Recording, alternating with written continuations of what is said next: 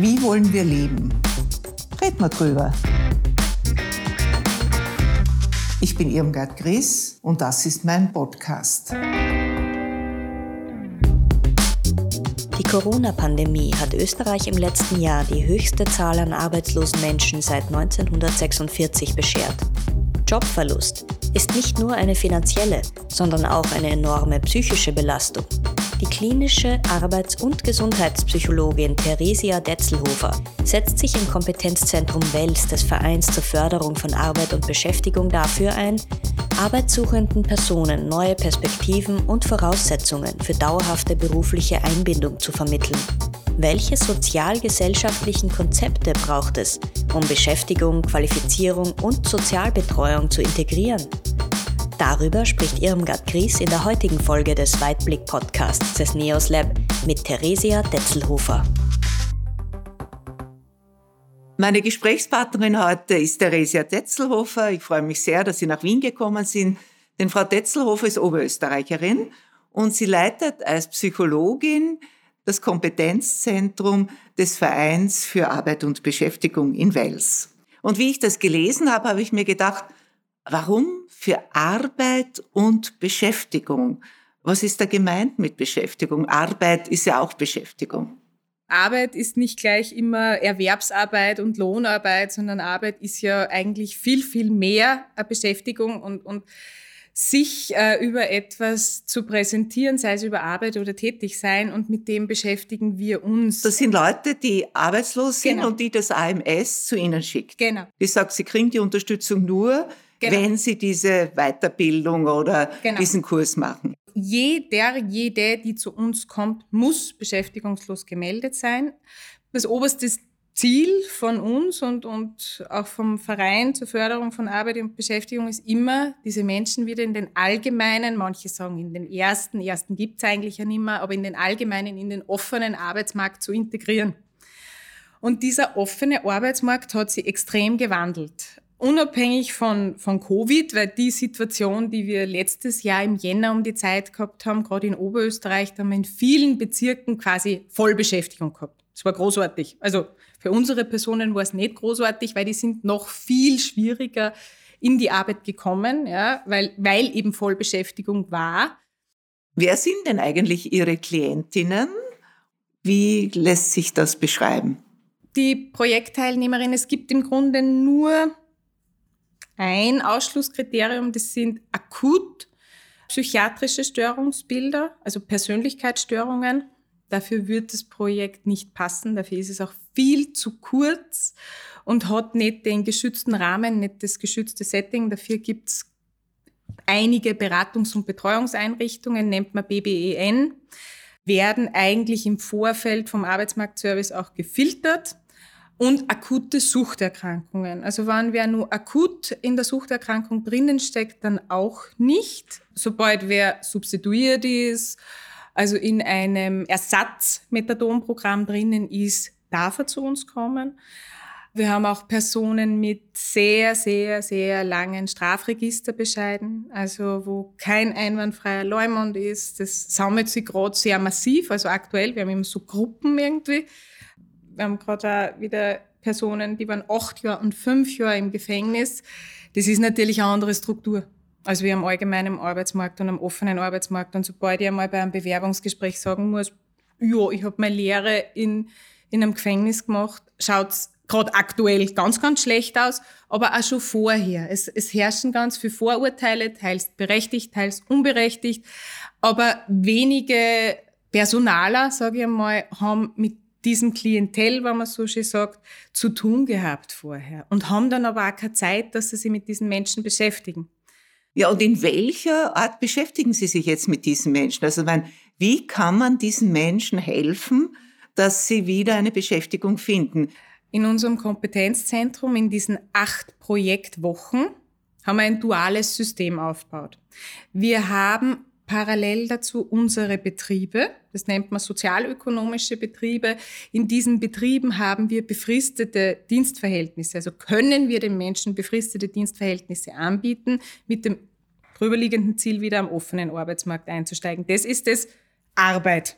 Die 50 Prozent Arbeit, die wir in die acht Wochen erproben, wo wir Arbeitstugenden erproben. Also ist der pünktlich, wie ist sein Verhalten, wie ist sein Auftreten, alles, was, was ich brauche, wie ist seine soziale Kompetenz. In den anderen 50 Prozent haben wir in unserem Kompetenzzentrum Workshop-Angebote, Inhalte für Kompetenzen, die der Arbeitsmarkt braucht. Einerseits das schöne Wort Selbstmarketing.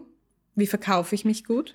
Wie sage ich auch ehrlich, wie meine Vergangenheit ausgesehen hat.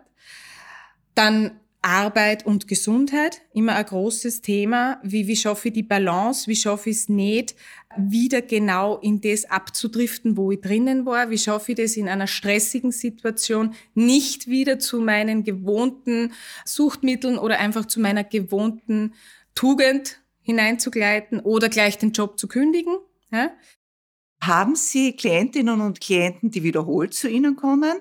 Oder hat jeder einmal die Möglichkeit zu kommen und das zu durchlaufen? Wiederholte Teilnahme am Projekt. Seit heuer nicht mehr erwünscht, weil das Ziel die Integration am allgemeinen Arbeitsmarkt ist. Wir bemühen es durchzuhalten. Manche Personen kommen auch ein zweites Mal. Wie hoch ist die Erfolgsquote? Also wie viel der Leute, die bei Ihnen dieses Projekt oder dieses Programm durchlaufen, finden auf dem normalen Arbeitsmarkt dann eine Stelle?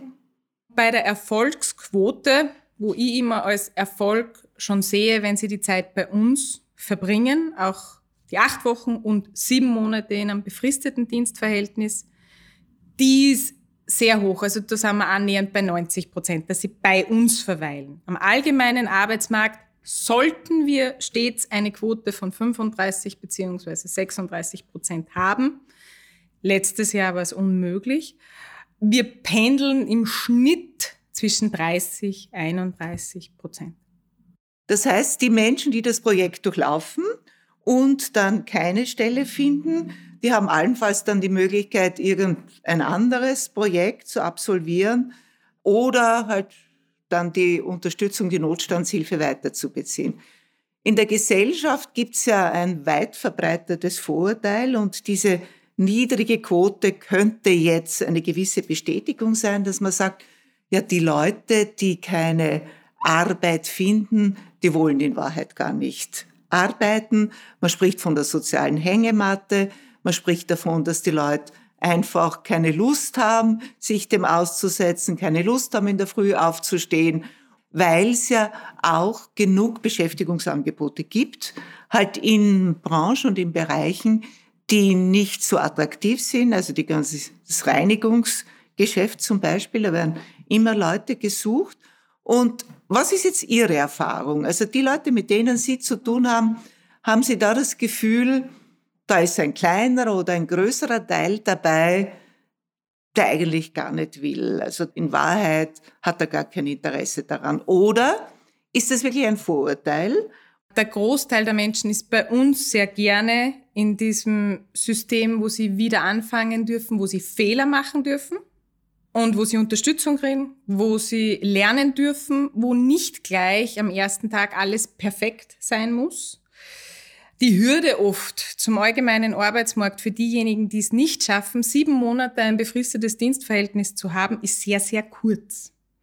Und da wirklich die, die Arbeitstugenden wieder zu verinnerlichen, wenn ich vorher eine lange Zeit zu Hause war, ist schwierigst. Und sobald ich am allgemeinen Arbeitsmarkt einmal zwei, dreimal hintereinander zu spät komme, mich nicht meldet, keine Krankenstandsbestätigung bringe, bin ich weg vom Fenster und es kommt der Nächste.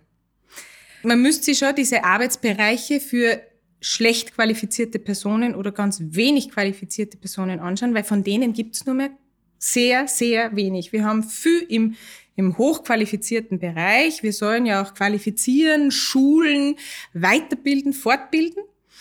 Aber diese einfachen Tätigkeiten, also wie früher im Lager oder bei, bei der Post oder ähm, in unterschiedlichsten kleinen Betrieben, diese einfachen Bereiche gibt's nimmer. Ich muss mich zumindest mit einem Handyscanner auskennen. Ich muss lesen, schreiben können. Ich muss schon mit dieser schnellen Welt mitkönnen. Ich darf unter Anführungsstrichen keine Defizite aufweisen. Aber selbst, wenn ich das jetzt richtig verstehe, selbst bei den niedrig qualifizierten Tätigkeiten sind gewisse Fähigkeiten auch vorausgesetzt. Also es gibt praktisch nichts mehr oder sehr wenig, wo jemand jetzt mit bloßer Muskelkraft noch irgendetwas machen kann und nicht mehr überlegen muss oder nicht mehr jetzt, wie Sie gesagt haben, einen Scanner bedienen muss. Also wenn er das nicht kann, ist er selbst dafür nicht geeignet. Sie haben ja immer wieder mit Menschen zu tun, die schon viele Jahre nicht beschäftigt waren oder nicht gearbeitet haben, jedenfalls in keinem normalen Dienstverhältnis waren. Aber was macht denn das mit den Menschen? Es gibt ja die berühmte Marienthal-Studie von Marie Jehoda, Paul Latzersfeld und Hans Zeisel. Und in dieser Studie 32, 33, nach dem Niedergang der Textilindustrie da in Grammat-Neusiedl im Mariental, der Ort ist gegründet worden, weil das Werk dorthin gekommen ist und das ist geschlossen worden, dieses Textilwerk. Und die drei haben erforscht auf verschiedene Art und Weise, was das mit den Menschen gemacht hat. Und die haben dann drei Typen herausgefunden. Die einen haben schon noch Hoffnung, die sind noch motiviert. Die anderen werden völlig passiv und die dritten, die gleiten ab. Ist das jetzt auch Ihre Erfahrung, dass diese Menschen, die so lange nicht in einem Arbeitsverhältnis waren, auch dann psychische Probleme bekommen? Es gibt ja die, die Negativspirale der Arbeitslosigkeit. Ja, die einen, die in Arbeit stecken und die aufgrund der Arbeit psychische Erkrankungen bekommen, die anderen, die keine Arbeit mehr haben und danach psychische Erkrankungen bekommen. Prinzipiell ist der Mensch ein soziales Wesen. Er braucht eine sinnstiftende Tätigkeit. Es muss denke ich, nicht immer eine Lohnarbeit oder Erwerbsarbeit sein, aber er muss teilhaben am, am Leben. Er muss Teil der sozialen Gemeinschaft sein. Und unsere Menschen, die schon sehr lang ohne Beschäftigung sind, haben alle Komorbiditäten. Ja, sie sind teilweise im psychischen Bereich sehr angeschlagen.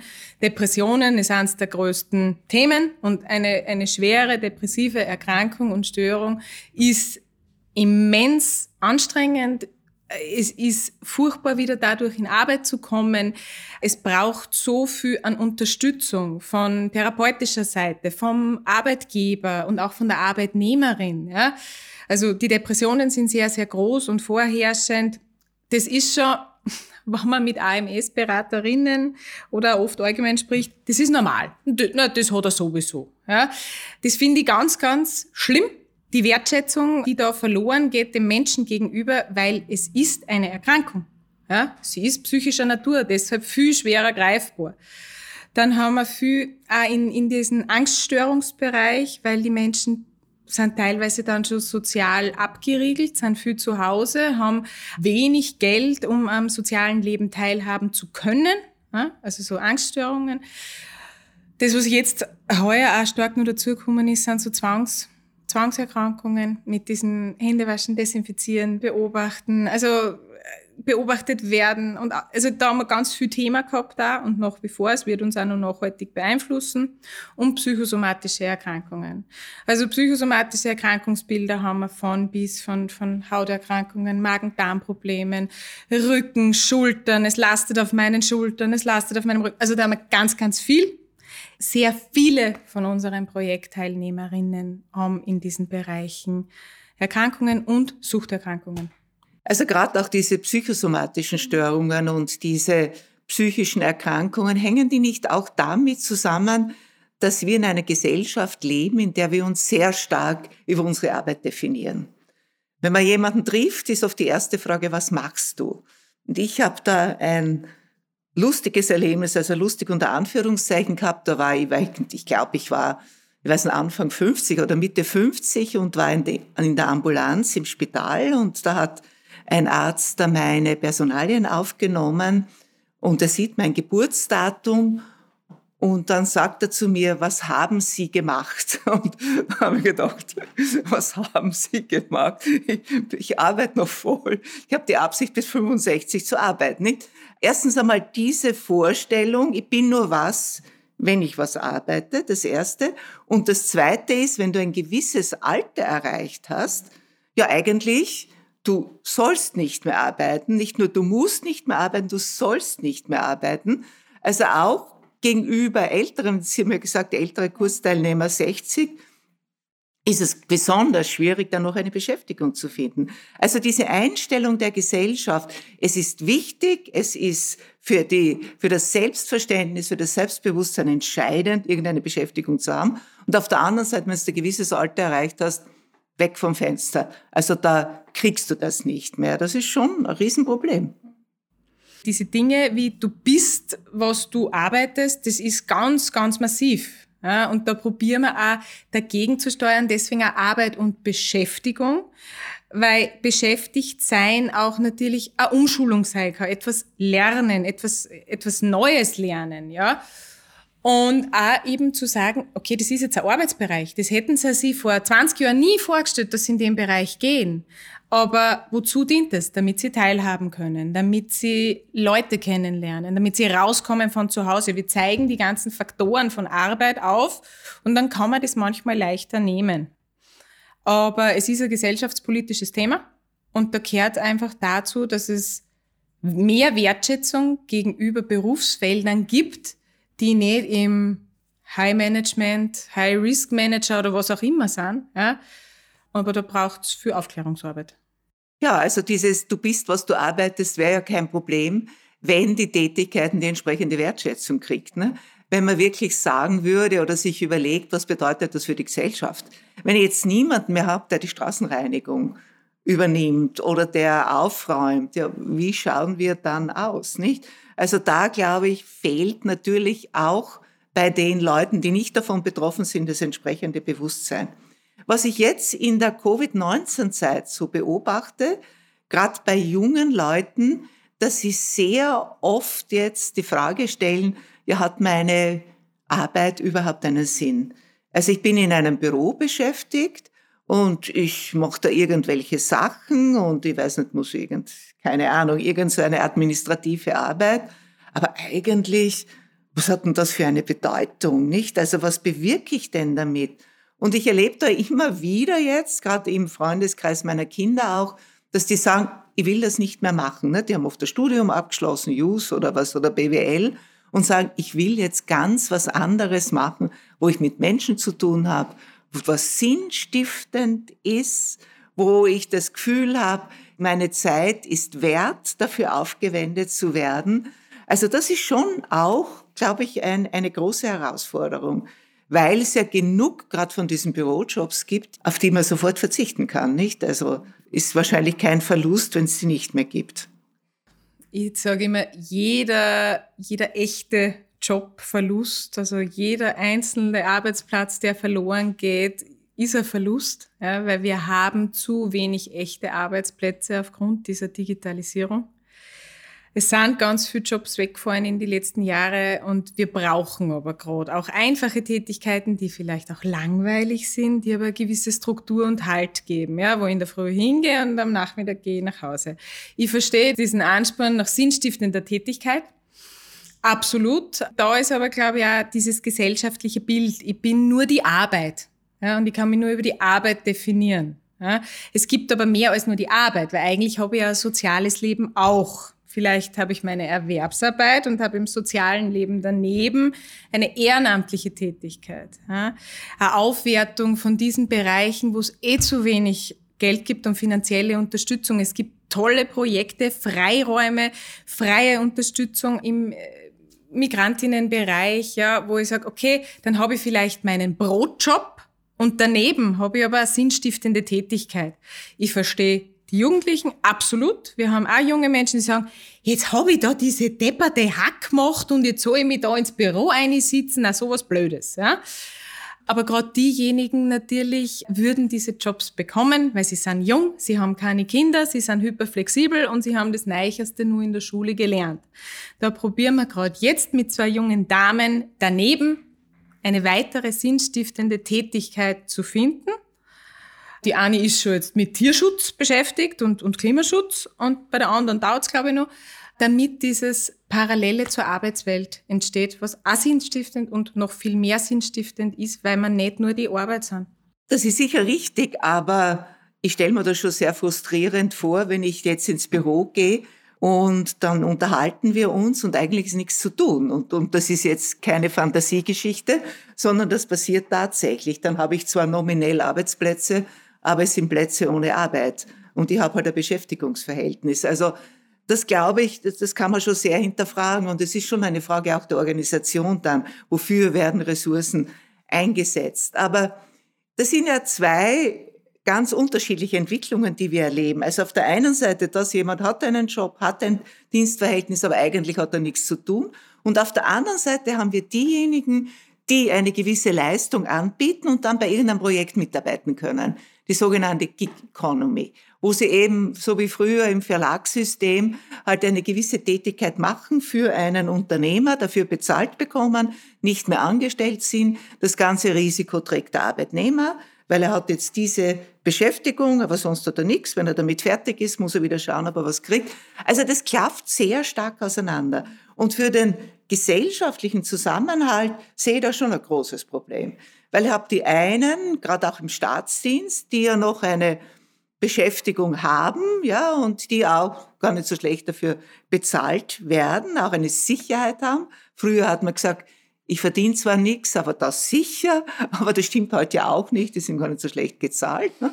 Und auf der anderen Seite habe ich die, was nicht nur Künstler, nicht, aber auch diese neuen Ein-Personen-Unternehmer, nicht, oder im ganzen Eventbereich, die gerade jetzt durch die Corona-Krise große Einschränkungen erlebt haben, nicht, weil einem gewisse Dienstleistungen nicht mehr nachgefragt werden. Und da ist schon die Frage, jetzt von einem gesellschaftlichen Standpunkt aus, und wenn man sagt, aber eigentlich müssen wir zusammenhalten, wir brauchen Solidarität und wir müssen ja miteinander leben, da ist schon die Frage, wie können wir das organisieren? Da gibt es verschiedene Vorschläge. Wir haben ja ein Arbeitslosengeld, das relativ niedrig ist, 55 Prozent. Nettoersatzrate bleibt aber sehr lang, also praktisch endlos, weil wenn Leute 10, 15 Jahre oder länger ohne Beschäftigung sind, beziehen sie noch immer die Notstandshilfe, die ja in etwa gleich ist, also ein bisschen weniger ist. Und auf der anderen Seite haben wir dann auch durch diese lange Unterstützung wahrscheinlich auch einen geringeren Antrieb, sich, ich will nicht sagen um jeden Preis, aber sich mit einem größeren Ansporn eine Beschäftigung zu suchen. Und da ist schon die Frage, wäre es vielleicht vernünftiger, wenn man das Arbeitslosengeld, so wie das verschiedene Länder machen, am Beginn höher ansetzte und dann sinkt es. Je länger die Arbeitslosigkeit dauert, desto niedriger ist es. Was halten Sie da davon? Da bin ich ähnlicher Meinung. Also das Arbeitslosengeld ist bei uns sehr gering. Dafür, dass ich eigentlich ja vorher erwerbstätig war und da meine Beiträge geleistet habe. Und in Bezug zum Arbeitslosengeld, dann die Notstandshilfe ist sehr, sehr hoch. Wo ja der eigentliche Knackpunkt wäre, beim, beim Arbeitslosengeld habe ich ja einen gewissen Schutz, dass ich nur in meinem Bereich vermittelt werde, wo ich gelernt habe. Ab dem Zeitpunkt, wo ich aus diesem Arbeitslosengeld Schutz draußen bin und in der Notstandshilfe bin, kann ich alles vermittelt werden. Aber selbst das ist kein Anreiz. Also wäre es, glaube ich, fein, wenn man das Arbeitslosengeld deutlich höher schrauben würde, und die Notstandshilfe deutlich geringer oder auch mit einem bedingungslosen Grundeinkommen rechnen würde, dann wäre rein vom, vom monetären der Anreiz sicher größer. Das ist der Anreiz. Ja. Ob dann die ganzen Beschäftigungsplätze da sind, das ist das Zweite. Aber, aber dieses finanzielle System ist ganz schwierig. Ich habe gerade einen ich sage jungen Projektteilnehmer, weil der ist erst 35, ist seit fünf Jahren ohne Arbeit, hat seit fünf Jahren eine sehr gute Notstandshilfe, nämlich knapp 1300 Euro. Wenn er bei uns ein Beschäftigungsverhältnis bekommt, kriegt er 1280. Jo. Nur da diese extrem hohe Motivationsarbeit zu leisten, weil der Gedanke von Menschen, nicht von allen, aber von manchen Menschen, die schon lange in Beschäftigungslosigkeit waren, heißt ja, okay, jetzt bin ich bei euch sieben Monate angestellt, nachher bin ich wieder arbeitslos. Weil dann sagt er richtigerweise, na ja, aber wenn ich dann beschäftigungslos werde, ist ja meine Arbeitslose viel, viel geringer als die, die ich jetzt hatte und mein Notstand dadurch auch. So wird gerechnet. Dann verliere ich womöglich nur meine Wohnbeihilfe, dann verliere ich eine Rezeptgebührenbefreiung. Es ist ein extremst komplexes System. Von dem her wird es bei manchen Personen sicher gut helfen, wenn ich da das ein bisschen ändern würde. Aber wenn ein bedingungsloses Grundeinkommen wäre, dann wäre ja die Motivation jetzt gerade bei diesen Leuten wie bei dem 35-Jährigen, wäre wahrscheinlich auch ganz gering, sich was zu suchen. Der ist einer, der ist zum Beispiel zum zweiten Mal da. Und er ist da und er ist motiviert. Nur er hat Angst, dass er dann seine Wohnung und diesen Standard, den er seit fünf Jahren hat, nicht mehr halten kann. Er ist motiviert, die Dinge zu tun. Das, was wir merken, gerade der Unterschied, früher haben wir den Zwangskontext gehabt und es hat geheißen, es gibt dieses Beschäftigungsangebot im Betrieb. Tun Sie das? Wenn Sie das nicht tun, ist es Arbeitsverweigerung, dann gibt es einen Paragraph 10, 11, 13, gibt es Geldsperre. Das war früher das System. Jetzt haben wir extra die Zeit, acht Wochen Motivationsarbeit zu leisten, die Bereiche gut aufzuzeigen, zu zeigen, wie viel Sinn das macht, teilzuhaben, aber wenn es nicht der Bereich ist, den ich haben will. Und es gelingt uns viel besser, dass die Leute im Dienstverhältnis nicht abspringen. Wir schaffen es, nicht alle, aber einen Teil zu motivieren. Und das ist ohne diesen Druck ohne diesen Zwang und ohne diese Geldsperren und Paragraphen, ja, obwohl wir im Zwangskontext arbeiten. Aber wir, wir dehnen unseren Handlungsspielraum und wir merken, das macht mehr Sinn. Weniger Druck, weniger Zwang, mehr Selbstbestimmung, mehr Freiheit, weil es Menschen sind. Und wir können genauso auf der Seite sitzen. Vielleicht sitzt ich zehn Jahren auf der anderen Seite. Ja?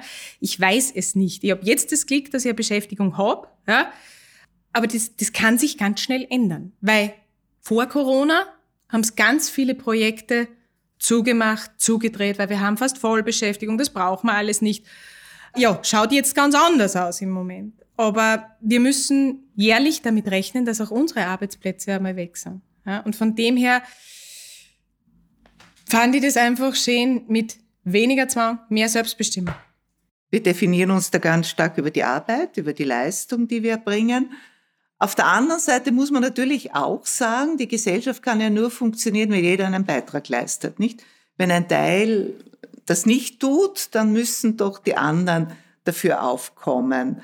Also es ist schwierig, hier einen Ausgleich zu finden. Auch wenn ich jetzt davon ausgehe, die Würde des Menschen ist unantastbar, wie es in der Grundrechtecharta der EU heißt, dann bedeutet das ja auch, dass auch der einzelne Mensch aber auch dennoch sich als Mensch einbringen muss. Und liegt dann vielleicht, ich weiß es nicht, aber liegt vielleicht dann die Lösung darin, dass wir den Beitrag, den jemand leistet für die Gesellschaft, einfach anders bewerten, dass es nicht die Lohnarbeit mehr ist, nicht die bezahlte Arbeit, sondern auch jemand, so wie diese viele unbezahlte Arbeit, der zu Hause für seine Familie sorgt, der Angehörige pflegt, der Kindern beim Aufwachsen hilft, sie dabei unterstützt, dass man diese Leistungen auch anders bewertet. Und dann kann ich mir vorstellen, würden ja auch viele von denen, die zu Ihnen kommen, mit einem anderen Bewusstsein kommen. Es ist klar, sie brauchen auch eine Erwerbsarbeit, aber es ist nicht so, jedenfalls für einen Teil von Ihnen, dass sie keinen Beitrag geleistet hätten bisher. Sie haben nur einen anderen Beitrag geleistet. Und muss man daher nicht auch sehr stark beim Bewusstsein und bei der Einstellung der Gesellschaft ansetzen? Prinzipiell war es wünschenswert, wenn wir sowieso in die präventive Arbeit eingehen würden. Ja, also wenn wir schon anfangen, wir sind, wie Sie gerade gesagt haben, eine sehr leistungsorientierte Gesellschaft, sind immer mehr zu einer leistungsorientierten geworden. Man sieht es sehr schön auch in unserem Bildungssystem. Ja. Es wird sehr viel in sehr kurzer Zeit von sehr kleinen Menschen verlangt. Und jeder muss viel leisten, sonst ist er kein Teil der Gesellschaft. Wenn sich wer anders in der Schule verhält, ist er schon kein Teil mehr davon. Und das zieht sich ja dann weiter in unser Erwachsenenleben, in unsere Erwerbsbiografie.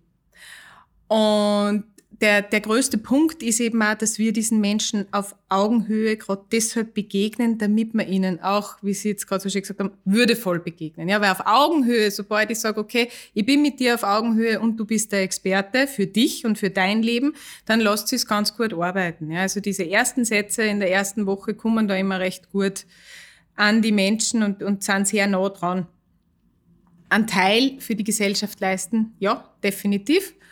Und eben auch in Bereichen, die vielleicht, so wie wir eine Dame haben, die sich da im Naturschutz und im Tierschutz drinnen liegt. Unsere Mütter, die schon lang, die Wiedereinsteigerinnen, ja, zu sagen, was für einen wertvollen Beitrag sie geleistet haben. Und jetzt ist der wertvolle Beitrag ein neuer zum Beispiel. Und es ist oft ein Wiedereinstieg in der Gebäudereinigung. Ja, und das ist ein, ein wesentlicher Teil von unserer Arbeit, das auch zu machen, aber sehr achtsam und würdevoll, weil es ist äh, ein schwieriges Thema, wenn ich in einem offenen Stiegenhaus mit einer Reinigungskleidung drinnen stehe, Mieterinnen begrüße und sie grüßen nicht zurück. Gesellschaftspolitisches Problem. Ja? Also dieses Bewusstsein, dass jeder in der Gesellschaft einen Platz hat und haben muss, aber nicht auch noch, äh, da ist grauslich und schier. Ja? Diese Abwertung in diesen Bereichen, da, da heißt die Gesellschaft zu sensibilisieren, wieder würdevoll, achtsam auf Augenhöhe miteinander umzugehen. Und das beginnt aber in der Schule. Also ich würde nicht sagen, es beginnt in der Schule, es beginnt in der Familie. Ja. Was man hier vorlebt. Und ich, würde auch nicht zwingend sagen, jetzt, wenn ich durch Stiegenhaus gehe und da wischt gerade jemand auf, würde ich nicht sagen, ich könnte da dort stehen. Ich würde sagen, wenn du es nicht machst, muss ich es machen. Weil auch wenn ich das nicht gelernt habe, wie irgendjemand muss es machen. Ne? Dass man eigentlich auch hier dieses Bewusstsein schafft und was man den Kindern vorlebt, das leben sie dann auch. Es würde anfangen, präventiv zu arbeiten, dass auch Psychologen und Therapeuten in einen Mutter-Kind-Pass reinkommen. Weil ich muss zu einem Allgemeinmediziner, aber ich muss nicht zum Psychologen. Viel, viel, viel, viel früher anzusetzen, das wird uns vieles erleichtern, würde Gelder aus dem Gesundheitssystem umverteilen, die nachher umso mehr brauchen. Immer dann, wenn es schon brennt, schreien, hier mache ich nur ein paar Notfallpsychologen und nu, nu. Aber in die Gesunderhaltung des Menschen, da investieren wir so wenig. Weil das nehmen wir als so als gegeben. Und das hat so zum Sein. Und das war so diese Utopie, dass ich mir denke, mehr Offenheit, mehr Achtsamkeit, mehr Präsenz für psychische Erkrankung ist gleich auch somatische Erkrankungsbilder, dass das, dass auch da nicht mehr so viel Stigmata vorherrschen. Ach, der ist psychisch krank, der ist nicht belastbar. Und genauso eben wirklich in der Prävention. Ich habe ich hab einen ganz einen schönen Satz von einer Mittelschülerin gehört, die hat gesagt, ich verstehe eines nicht. Ihr Erwachsenen müsst alle Achtsamkeitstraining machen und langsamer werden und schauen. Und wir müssen so schnell in der Schule sein. Und da habe ich gedacht, na boom, du hast das genau am Punkt gebracht. Und das ist was, wo ich mir denke, wir müssen voneinander lernen. Die Erwachsenen von den Kindern, die Kinder von den Erwachsenen und da auch auf Augenhöhe begegnen. Und da muss man sich selber jeden Tag an der Nase nehmen mit den eigenen Kindern, das immer wieder und die eigenen blinden Flecken aufdenken, damit man eben nicht in so ein abschätziges, unwürdevolles Verhalten einfällt. Sie haben so viel Erfahrung auf dem Gebiet und wenn Sie jetzt überlegen, in 10, 20 Jahren, was wäre Ihre Wunschvorstellung? Wenn Sie so zum Abschluss jetzt so ein Bild skizzieren, was Sie sich vorstellen, was uns da weiterbringt und was eine gute und eine vernünftige Lösung wäre. Das ist eine schwierige Frage. Das ist eine ganz, ganz schwierige Frage. Weil wenn mich wer vor einem Jahr gefragt hätte, dass ich mir vorstelle, dass die Projekte ausgebaut werden würden, hätte ich gesagt, nein. Wunschvorstellung prinzipiell vom Menschenbild her, dass wir uns alle viel mehr auf Augenhöhe begegnen. Wesentlich mehr Aufklärung für Berufsfelder, die so negativ besetzt sind. Expertenwissen in Ebenen, so wie in der politischen Ebene, Expertenwissen, dass ich Menschen einhole, die mit dem tagtäglich zu tun haben. Auch in der Konzeptgestaltung. Das ist bei uns oft ganz, ganz schlimm. Es kommen Konzepte von oben runter und unten soll es umgesetzt werden. Theorie und Praxis klaffen massiv auseinander. Und ich lade auch immer jeden herzlich ein, sich unsere Projekte anzusehen, weil das ist einfach ein massiver Unterschied. Ja. Es braucht gerade jetzt da Arbeitsplätze für Personen, die schlechter qualifiziert sind, die psychisch labil sind, die aber wertgeschätzt sind. Also Sie haben das sehr schön gesagt und ich finde, was das Schöne auch daran ist, das ist machbar. es liegt eigentlich an jedem Einzelnen von uns, mit der richtigen Einstellung den anderen Menschen zu begegnen. Empathisch zu sein, sich in den anderen hineinzuversetzen und dann würde das gelingen, was Sie gerade gesagt haben. Und das war auch sehr schön, das hat mir auch sehr gut gefallen, dass Sie sagen, ja, ich könnte ja auch einmal dort sitzen. Ich weiß es nicht, auch auf der anderen Seite. Also auch diese Möglichkeit auch für sich sehen und daher im anderen auch jemanden zu sehen, der nicht so anders ist als ich, nicht? Wir haben nur jetzt gerade andere Rollen, aber wer weiß, wie es in Zukunft ist. Ja, vielen Dank, Frau Tetzelhofer. Das war für mich sehr aufschlussreich und ich freue mich sehr, dass wir dieses Gespräch führen konnten und man sieht, wir alle können etwas tun, dass Menschen Anschluss finden, eine Beschäftigung finden und es ist eine Aufgabe und eine Verpflichtung für alle von uns. Danke fürs Gespräch.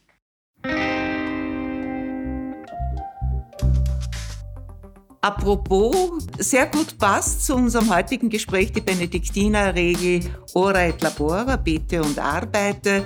Und eigentlich richtig verstanden und auf die heutige Zeit bezogen, sagt doch diese Regel nicht nur arbeiten, sondern auch damals beten, heute auch für den geistigen Menschen, für den seelischen Menschen etwas tun, also was man heute neumodisch Work-Life-Balance nennt.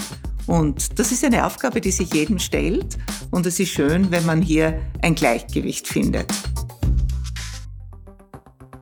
Dieser Podcast wird von Inspiris Film produziert.